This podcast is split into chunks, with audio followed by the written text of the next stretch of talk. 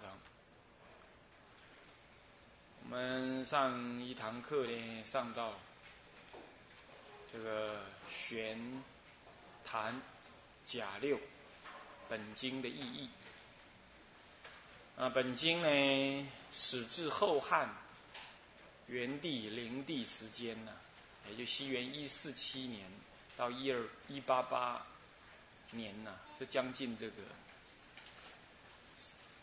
这个前后差不多三百年这之间，翻译一直到赵宋，啊，赵匡胤赵宋期间呢，西元九八零年，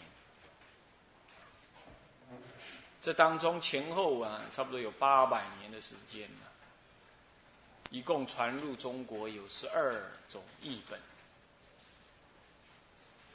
十二种译本。那么这十二种译本呢？今日呢，是七存啊七呃五存七亿啊，那么呢存下来的五种版本。啊，那么呢这个经文明白可见，但是呢这各个版本呢这文字上呢是确确实是有些差异，有的差异其实也不小。那么可见呢，佛陀原因说法，万类各得其解。那么呢，各个时代、各个地区翻译的人呢，也不一样，他翻译的方式也不一样，流传的经典原本也不一样。所以，虽然内容呢大同而小异，但是有一些部分还不能够说是小异。这是表示呢，《无量寿经》的流传相当的广远。那么为什么会是这样子呢？啊，主要的原因呢，佛陀原因说法呢，众生各种随类，那么各得其解。那么他们呢，欢喜信受而去之后啊，个人的愿力因缘不同。所以有的早送出，有的晚送出。你要知道经典的结集呀，并不是说佛陀在讲，有人在记录，不是这样子的。那些大德祖师、大菩萨们啊，大阿罗汉们，他们呢就是这么听，乃至入定中听。听完了之后呢，那么就记录下来，自己就记录记在心中。等到呢。法会一结束，他们就依经文而这个这个修行，乃至于流传。那么遇着不同的机，他就把他所听闻的呢，就从嘴里呢讲出来。讲出来之后呢，那么呢就由第二个听的人呢，怎么样，再把它记到脑子里头，然后再传给第三个人，乃至于这样辗转的讲说下去。那因为每一个人听的理解不同，每一个人呢弘化的对象不同，那么呢乃至于每一个人呢在弘化的地区不同，有的在天上弘化，有的在南印度弘化，北印度弘化，西域弘化，啊，科什米尔弘化，乃至于呢一直到这个中欧，啊，北这个这个西伯利亚一带。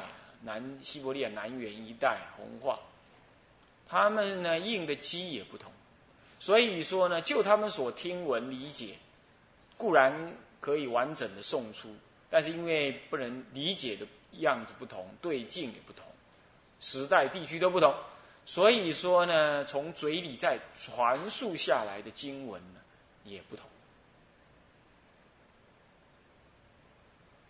但是这都众应众生的记忆。你要知道，传递这样的经文的人，都是大阿罗汉乃至大菩萨。那么有的菩萨呢，听完了这个经之后，就到天上去弘扬了，到他方世界去弘扬。他弘扬了一节课，回到人间来啊，回到沙婆来，对他来讲，那也不过是他弘扬佛法的一个站而已。他并不一定要特别注意这个地方。但是他回到这个沙婆世界来，他再来弘扬的时候，佛已经入灭两百年、一百年。都可能。那那个时候他在弘扬的时候呢，他也并不必去管说别人有没有弘扬过，反正应了机，现在有这些人的机，他就讲这样子这部经，再把它传递出去。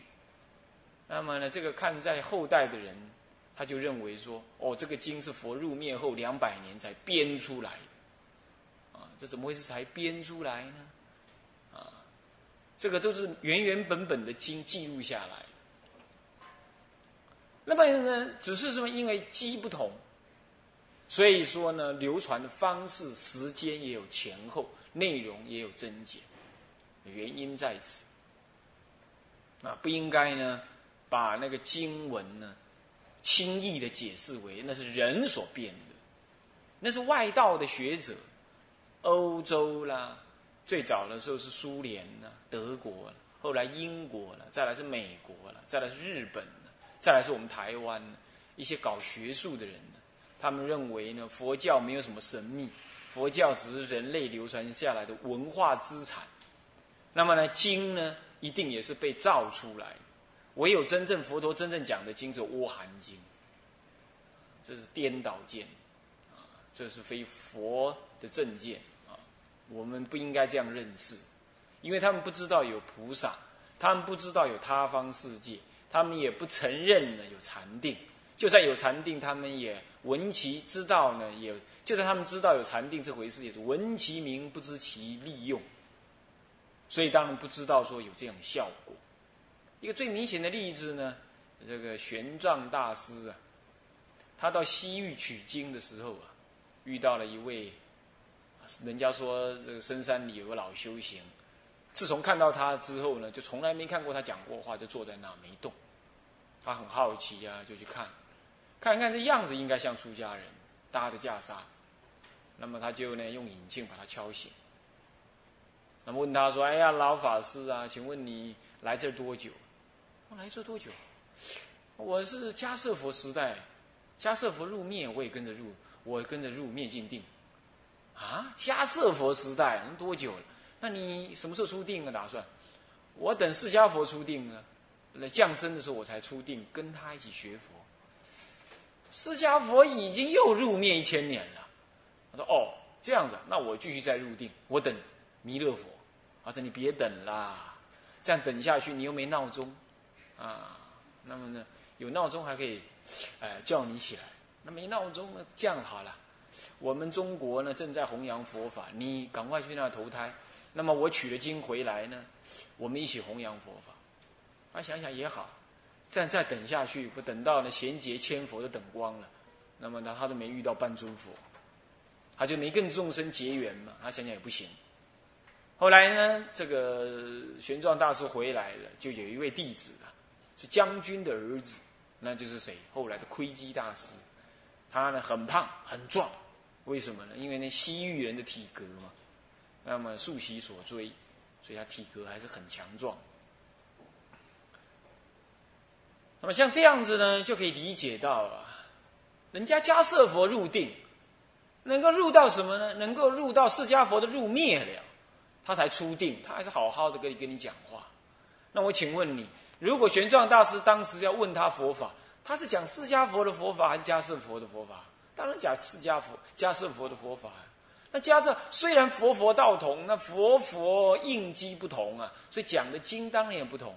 那如果那个时候啊，玄奘大师把他的口口述的经文呢给抄录下来，那现在的颠倒人难道不成说，哎，这个经就不是是玄奘大师造的吗？愚痴啊！他把道人的那种道心跟那种嗯尊敬佛法、不讲妄语的这种戒律，的置于何地呢？他说是佛说的，如是我闻。一时佛在哪里？这要昭告天下的。他如是我闻呢？这是我所听说的。一时佛在哪里所说？他说这是人造的，那不是那不就是一开始这些都是骗人吗？如是我闻也是骗人的。一时佛在哪里也是骗人的。有那些菩萨来听的，也是骗人的。世间的学者嘛，抽着大麻回去。嗯，这个跟着老婆一起过日子，这些人不信佛，他做如是说，我们一笑置之可以。但是如果你是一个出家人，你还随外，你还随着外道如是说，是可怜悯之人，吃着释迦佛的饭，啊，穿着释迦佛的衣，啊，做如是说，这是坏释迦佛的法。这比犯戒啊、感经忏呢、做恶事啊，那还要可怕。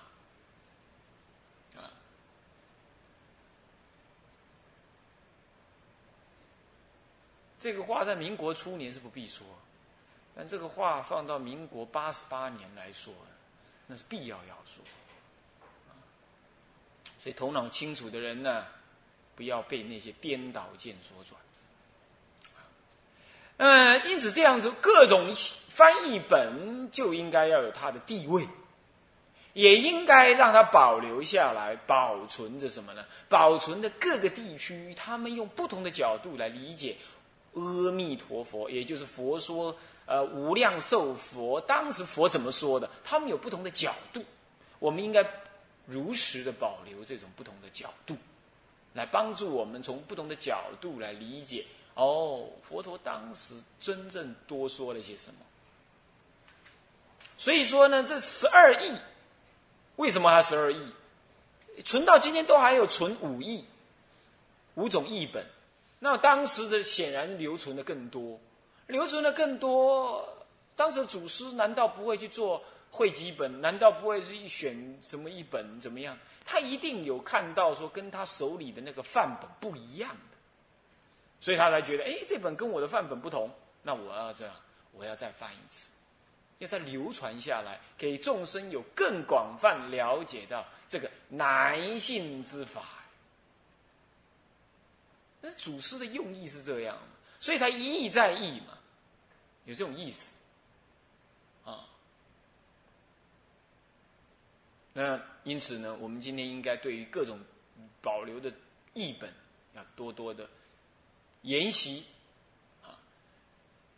但是呢，凡夫啊，能力有限，有时候啊，你要叫他一起研究五本，他入海算沙徒助困。啊，属他人宝啊，啊，自无半分银呢，啊，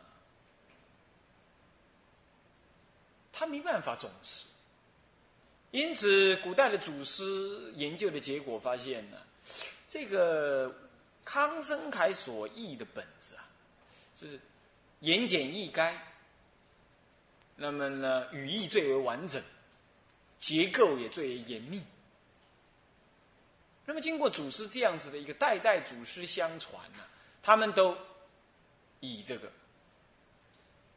康生凯所译的《无量寿经》啊，《佛说无量寿经》啊，为五经存译本中的代表。一方面，众生没办法呢看这个五种译本；二方面呢，不是说没办法看，就是没办法总持研究；二方面嘛，也为了入手的方便。所以呢，单选一本来研究，那么其他四本呢，可以怎么样补助补助？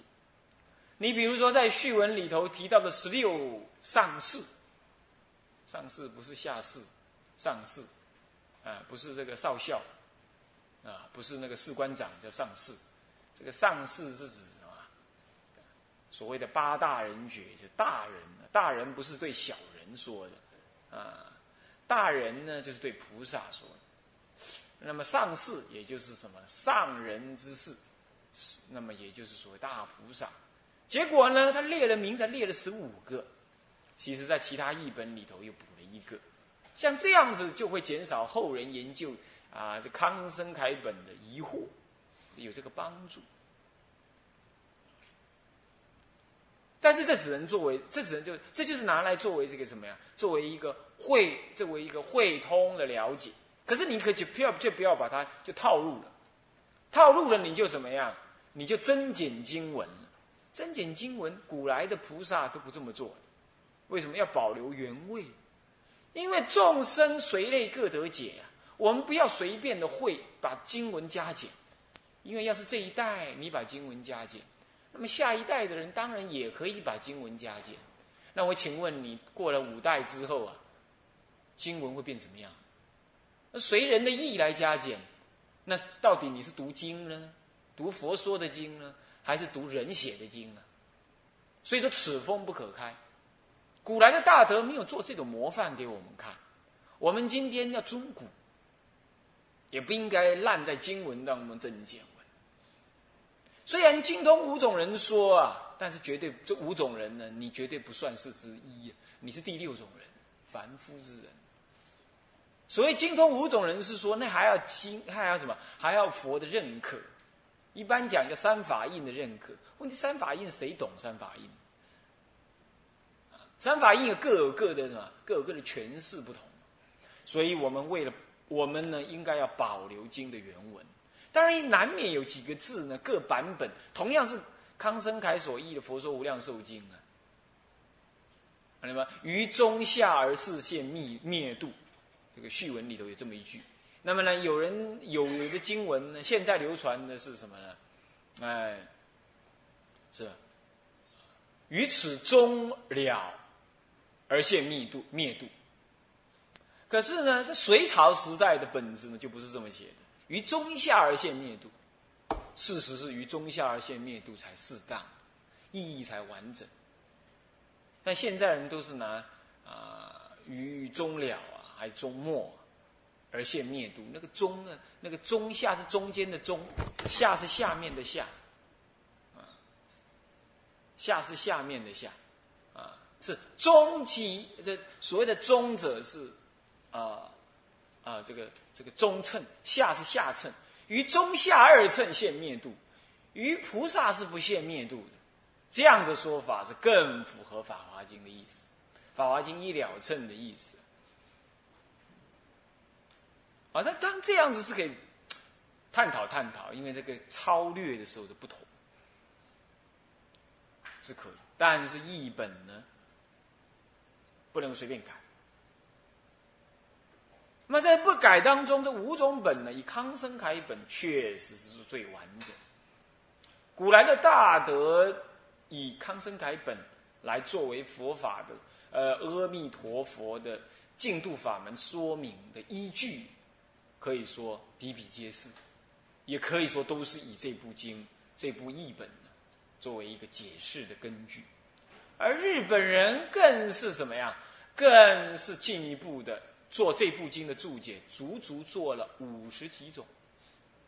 在今天日本的藏经里头啊，可以总总找到五十几本关于康生台本的译本的翻译的解释。然后呢，其他四种译本呢，是一本也没有。那么中国呢，保留了这本经的，呃，这个这个这个注解本呢。保留了四本，其他的我也没找到。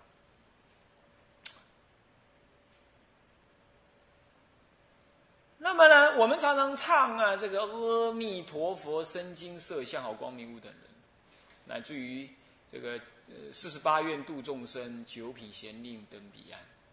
我们是唱四十八愿，其实其他的译本里头有二十四愿，乃至于有三十六愿的，他们各有各的价值，不可以评，不可以说那个经不好。但是呢，我们今天都唱四十八愿，有谁唱二十四愿呢？你们有谁唱二十四愿呢？啊，有谁唱三十六愿呢？没有。但今天呢，却有人提倡二十四愿，你说这好不好笑？怪不怪异？他就是要跟传统不同。他说：“现在做的才好，现在改的才对。中国人佛法流传已经两千多年了，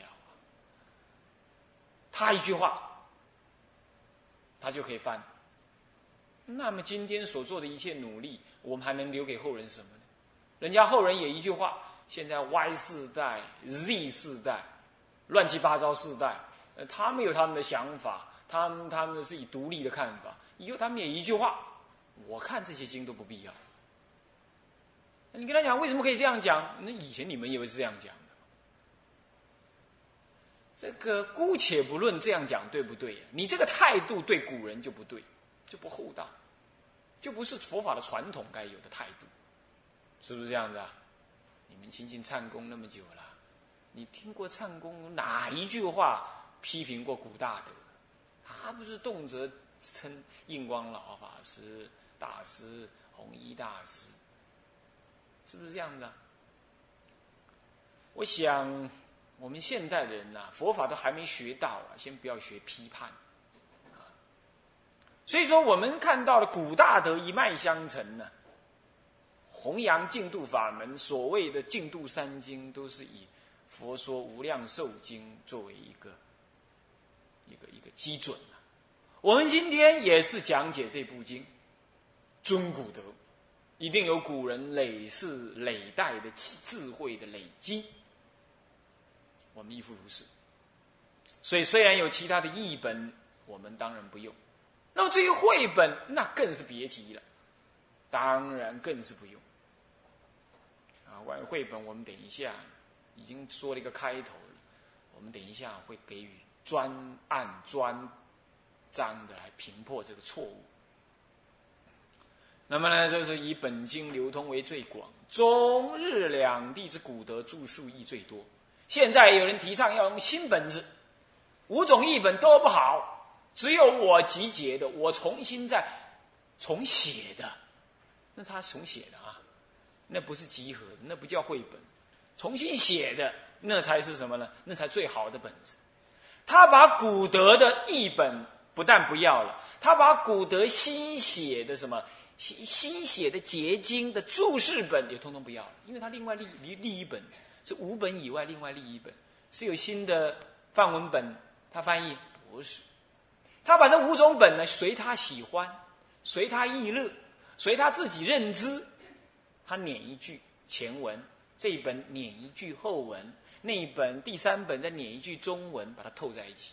他看一看，哎呀，前后文又不了，又不能连贯，怎么办？他自己造文，他自己造文，这样子叫做绘本。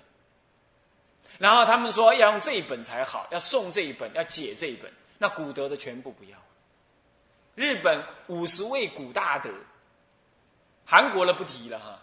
那中国至少有四位流传啊，乃至于中国两一一千多年来讲解的，嗯都不算啊，那不可以。但是我们看到了，事实上这一本经的译本呢是相当的多的。为什么这样？因为本经含义最为完备之故。怎么样完备呢？他四十八愿里头呢，清楚明白的包含的三种愿，三类愿。第一种叫做一正庄严愿，你一定要一正庄严。什么叫一正庄严？一报庄严，正报庄严。谁的一报庄严？佛的一报庄严。谁的正报庄严？佛的正报庄严。然后呢，还有往生的众生的一报庄严跟正报庄严。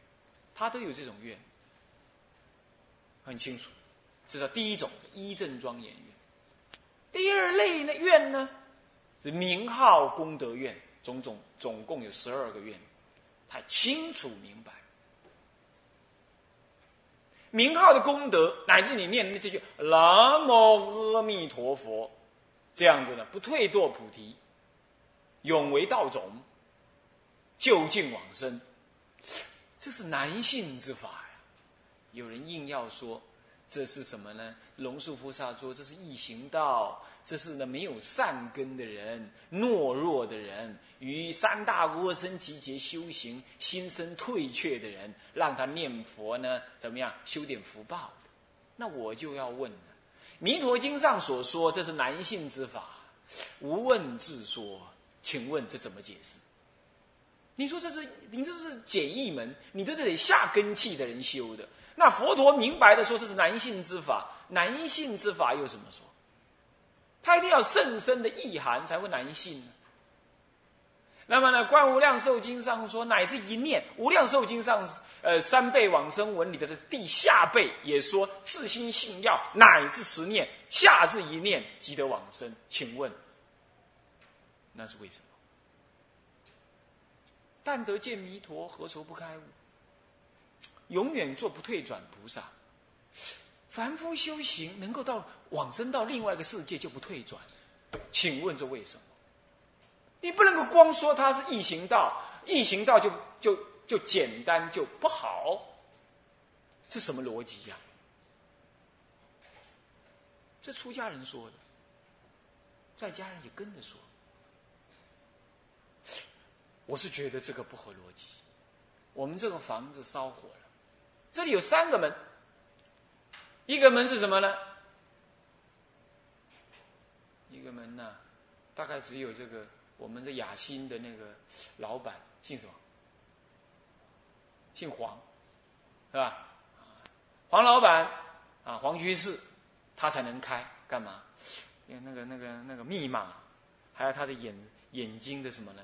眼睛瞳孔里头的什么呢？里头的啊那个那个那个 D I N 那个那个 D I N 那个那个那个啊基因啊照一下，然后呢再转一下那个密码，嘟嘟嘟嘟转，然后再按一下按一下，然后再指纹一按，那个门才能开。